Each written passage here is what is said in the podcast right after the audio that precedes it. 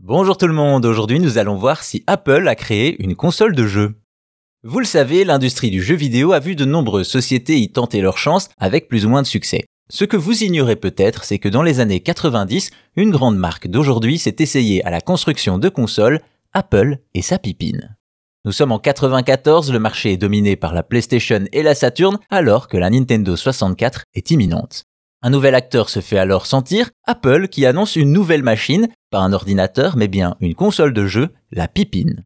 Il faut comprendre qu'à l'époque, la marque essuie quelques échecs et sa stratégie ne paie plus face à la concurrence de Microsoft, une période désastreuse pour l'entreprise qui va alors tenter de créer divers nouveaux produits, des lecteurs CD, des caméras, des appareils photonumériques et bien d'autres, mais cela ne suffit pas et Apple va alors imiter le modèle économique des PC en achetant la licence, n'importe quel constructeur peut créer son Macintosh.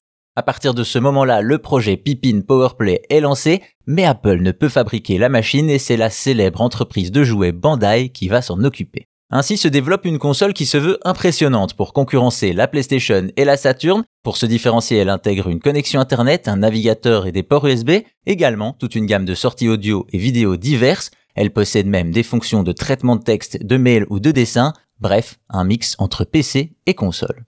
Au niveau du design, la console est un bloc relativement imposant, mais c'est surtout sa manette qui déçoit. Peu ergonomique en forme de boomerang, elle se différencie des concurrents par l'ajout d'un trackball pour faire office de souris. Ainsi, la Pipine présente tout de même des avantages comme ses nombreuses sorties vidéo, mais cela ne fera malheureusement pas le poids face à Nintendo et Sony et la console d'Apple sera un fiasco. La raison est simple, suite à des retards dans le développement, elle sort trop tard. En 96, elle est donc obsolète et trop chère face aux concurrents. Verdict, sur les 300 000 ventes espérées, seules 42 000 pipines seront vendues aux États-Unis et au Japon.